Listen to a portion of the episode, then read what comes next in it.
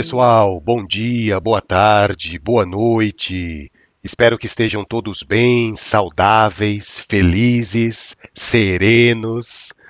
Estamos aqui iniciando mais um episódio do nosso podcast Alma de Poeta. E eu inicio o podcast de hoje fazendo uma pergunta para vocês. Por que vocês acham que houve a necessidade de se anunciar a Umbanda como uma religião? Vocês já pararam para pensar sobre isso?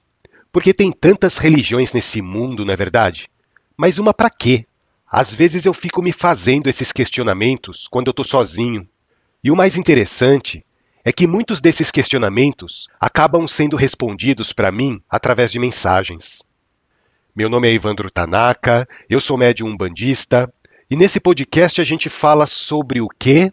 A gente conversa sobre umbanda, espiritualidade, mediunidade, e, é claro, também sobre as poesias do meu querido pai Antônio.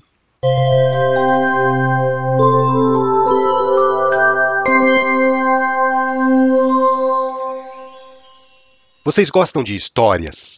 Eu queria contar uma história para vocês antes de responder essa pergunta do porquê que houve essa necessidade de anunciar a Umbanda como uma religião. Era uma vez um menino, na verdade já era um adolescente, né? Porque ele já tinha completado os seus 17 anos. Ele se chamava Zélio, Zélio Fernandino de Moraes. E o Zélio era de uma família tradicional do Rio de Janeiro. Isso lá pelos idos de 1908. Ele morava com a família perto de São Gonçalo, num distrito chamado Neves. E o rapaz havia terminado o ensino médio e estava se preparando para ingressar no Colégio Naval para seguir a carreira militar. O Zélio queria seguir os passos do pai, que também era militar. O seu pai se chamava Joaquim Fernandino Costa e era oficial da Marinha. Só que de uma hora para outra, os sonhos do Zélio começaram a ir por água abaixo. Começaram a acontecer algumas coisas estranhas na vida dele. Tinha dias em que ele não conseguia andar direito, ele andava todo curvado, ele falava bem devagar, como se estivesse já com uma idade bem avançada. Nessas horas, o sotaque do Zélio mudava radicalmente e ele começava a falar coisas que pareciam não ter nem pé nem cabeça. Outras vezes, ele adquiria uma postura altiva, e nessas horas ele andava muito rápido e fazia as coisas assim com muita agilidade, sabe? Parecia com um felino. E nesses momentos ele demonstrava um grande conhecimento das leis da natureza. Lógico que esses acontecimentos acabaram preocupando muito os pais do Zélio. Todo mundo achava que ele estava ficando louco. Como é que podia o rapaz ter esses comportamentos tão estranhos?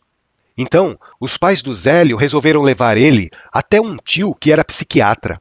Daí o tio examinou o Zélio, fez um monte de exames e acabou constatando que o rapaz não tinha problema nenhum. Ele não tinha nada, ele não tinha nenhum problema mental. Muito pelo contrário. O tio falava que quando o Zélio estava sofrendo aqueles distúrbios, ele ficava muito bom de papo e era muito agradável conversar com o Zélio nesses momentos. E o tio deu o diagnóstico para os pais: Olha, de louco ele não tem nada, viu? Eu sugiro até que vocês levem o Zélio até um padre para poder fazer um exorcismo, porque pode ser que esses ataques aí seja coisa do diabo. E os pais do Zélio, preocupados, acabaram aceitando esse conselho e chamaram um outro parente da família, que também era tio do Zélio, mas que era padre. E eles tentaram fazer exorcismos no menino para tentar resolver aqueles problemas que o Zélio estava apresentando. E nada. Aquelas manifestações estranhas prosseguiam. E esses comportamentos estranhos do Zélio foram se agravando, se agravando, até que chegou um dia em que ele foi acometido por uma paralisia que ninguém sabia explicar o motivo. O Zélio não conseguia mais andar, ele não conseguia mais nem se levantar. E daí foram chamados mais médicos, foram feitos mais exames e ninguém conseguia explicar o que estava acontecendo. E daí passou algum tempo, né? E num belo dia, o Zélio se levanta da cama e fala assim: Amanhã eu estarei curado. Dito e feito. No dia seguinte, ele estava normalzinho da Silva, como se nada tivesse acontecido. Eu não sei se vocês repararam, mas a família do Zélio era uma família que possuía recursos, né? Porque não era qualquer um naquela época, em 1908, que tinha um psiquiatra e um padre na família. Até hoje é difícil encontrar famílias que tenham parentes psiquiatras e padres, não é verdade? E a família do Zélio tinha os dois, um padre e um psiquiatra. Para vocês verem como tudo aconteceu com um certo planejamento da espiritualidade. Primeiro, os pais do Zélio levaram ele até o tio psiquiatra e o tio disse assim: Olha, ele não tem problema mental nenhum, ele não é louco. Depois levaram o Zélio até o tio que era padre. E o padre disse: Olha, ele não está possuído por demônio algum, isso aí não é coisa do diabo. E com esses dois diagnósticos feitos, abriu-se o caminho para a investigação espiritual. Porque nem a ciência e nem a religião conseguiram resolver o problema dele. Foi aí que um amigo da família sugeriu que levassem o garoto até um centro espírita que ficava lá na cidade de Niterói, que é um município vizinho de São Gonçalo. E foi onde tudo começou a tomar forma. Esse centro espírita era dirigido por um homem chamado José de Souza. E o Zélio chegou lá com a família e foram recebidos. E o garoto começou a ter aqueles comportamentos estranhos que ninguém sabia o que era. Foi quando falaram para os pais assim: Olha, o que ele tem é mediunidade. Esses comportamentos são típicos de manifestações mediúnicas. E como o Zélio estava todo agitado naquele dia, muito estranho, o dirigente resolveu colocar ele sentado na mesa entre os médiums. Eu não sei se era para dar um passe ou se era para receber algum tipo de comunicação. O fato é que quando o Zélio se sentou na mesa, houve uma incorporação. E o Zélio incorporado, logo em seguida, ele se levantou e disse assim: Aqui falta uma flor e saiu apressadamente em direção ao jardim, retornando com uma flor nas mãos que depositou bem no centro da mesa. E isso causou um grande alvoroço entre os presentes, porque, pelas regras da casa, era terminantemente proibido alguém sair da corrente mediúnica durante as sessões. O dirigente José de Souza, que também tinha uma percepção mediúnica, logo constatou que havia um espírito se manifestando através do Zélio. E começou a conversar com esse espírito, né? Quem é você que ocupa o corpo desse jovem? E o espírito respondeu: Eu? Eu sou apenas um caboclo brasileiro. Então, um outro médium que estava na sessão, que tinha dons de clarividência, falou para a entidade assim: Olha, você se identifica como um caboclo, mas eu vejo aí na sua roupagem fluídica que você possui restos de vestes clericais.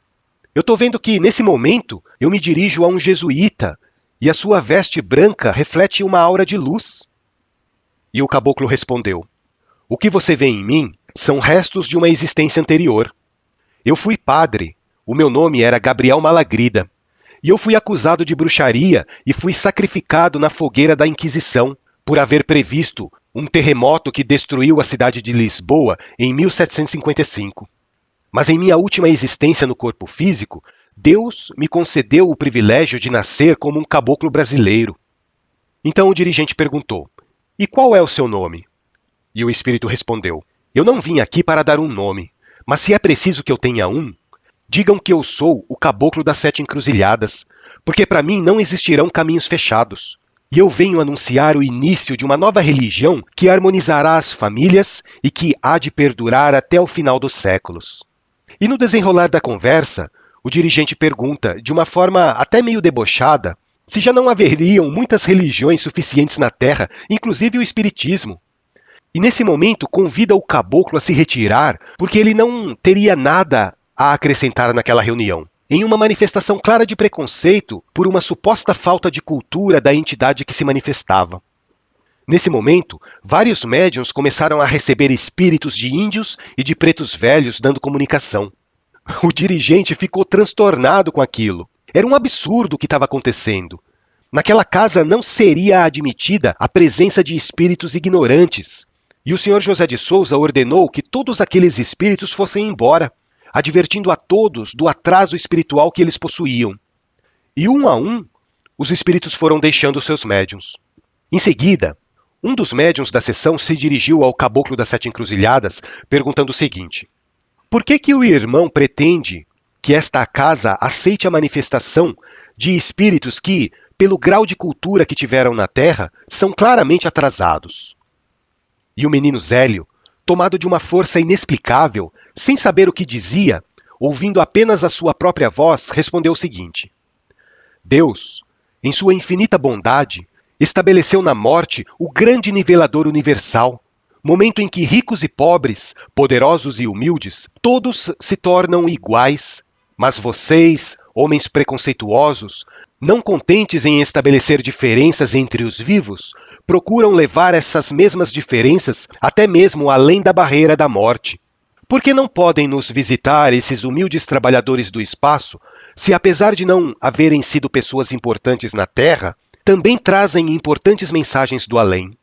Por que rejeitam a manifestação de caboclos e pretos velhos? Por acaso estes não seriam também filhos do mesmo Deus? E o caboclo continuou falando assim: Pois eu digo o seguinte: amanhã, na casa do meu aparelho, haverá uma mesa posta a toda e qualquer entidade que queira ou precise se manifestar, independente de quem tenha sido em vida. Todos serão ouvidos, todos serão bem-vindos. Nós aprenderemos com aqueles que sabem mais e ensinaremos àqueles que sabem menos, e a nenhum viraremos as costas, pois esta é a vontade do Pai. E o dirigente falou irônico: E você supõe que alguém irá se interessar em assistir esse culto? Daí o caboclo respondeu assim: Cada colina de Niterói atuará como porta-voz, anunciando o culto que iniciarei amanhã. E assim aconteceu. No dia seguinte, quando deu oito horas da noite, o caboclo das sete encruzilhadas baixou na casa da família do Zélio, anunciando o início de uma nova religião e começou a dar atendimentos. E o povo da Federação Espírita foi em peso lá, né, para ver se era mesmo verdade o que havia sido anunciado na véspera. E foram parentes, foram amigos, foram vizinhos e uma multidão de desconhecidos para assistir à manifestação do caboclo das sete encruzilhadas. E o caboclo declarou que naquele momento se iniciava um culto onde os espíritos de velhos africanos que haviam sido escravos e que, como desencarnados, não encontravam campo de atuação nos seus irmãos remanescentes, porque estes estavam preocupados mais em fazer magias negras, já deturpadas, e dirigiam quase que a totalidade dos seus trabalhos para a feitiçaria. Ele disse que nessa nova religião se manifestariam, além desses espíritos ex-escravos, também os espíritos de índios nativos da nossa terra, que poderiam trabalhar em benefício de seus irmãos encarnados, qualquer que fosse a cor, a raça, o credo, a condição social. Todo mundo seria ajudado, porque a prática da caridade, no sentido de amor fraterno, seria a característica principal desse novo culto, que teria por base o Evangelho de Jesus. E foi assim que se iniciou a Umbanda. Mas o que eu quero chamar a atenção aqui para vocês é o seguinte: vocês perceberam como que a espiritualidade resolveu causar um alvoroço para anunciar a Umbanda?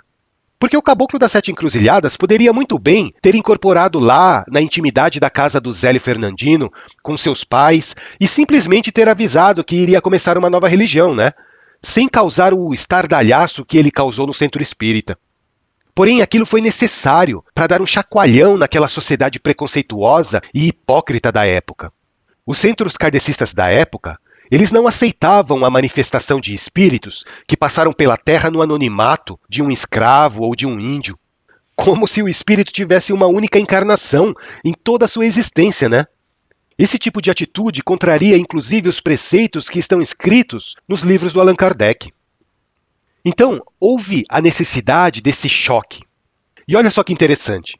Antes mesmo de anunciar a religião, a espiritualidade fez questão que o Zélio passasse primeiro por um médico, para dizer que ele não era louco, e depois por um padre, para dizer que aquilo não era obra do demônio. Só então a espiritualidade intuiu os pais do Zélio para que o levassem até o centro espírita para anunciar o surgimento da Umbanda. Então, Respondendo à pergunta que eu fiz lá no começo, por que, que houve essa necessidade de anunciar a Umbanda como uma religião? Em um primeiro momento, para quebrar preconceitos. Por que, que um espírito que se apresentava como doutor fulano de tal era bem recebido, enquanto que um outro espírito que se manifestasse como um preto velho ou como um índio era convidado a se retirar? Percebam que este é um dos principais princípios da Umbanda, um dos principais alicerces não carregar qualquer tipo de preconceito contra ninguém. Porque se você tem algum tipo de preconceito no seu coração, você já está agindo contrário às palavras do caboclo das sete encruzilhadas, né? A Umbanda não aceita qualquer tipo de discriminação.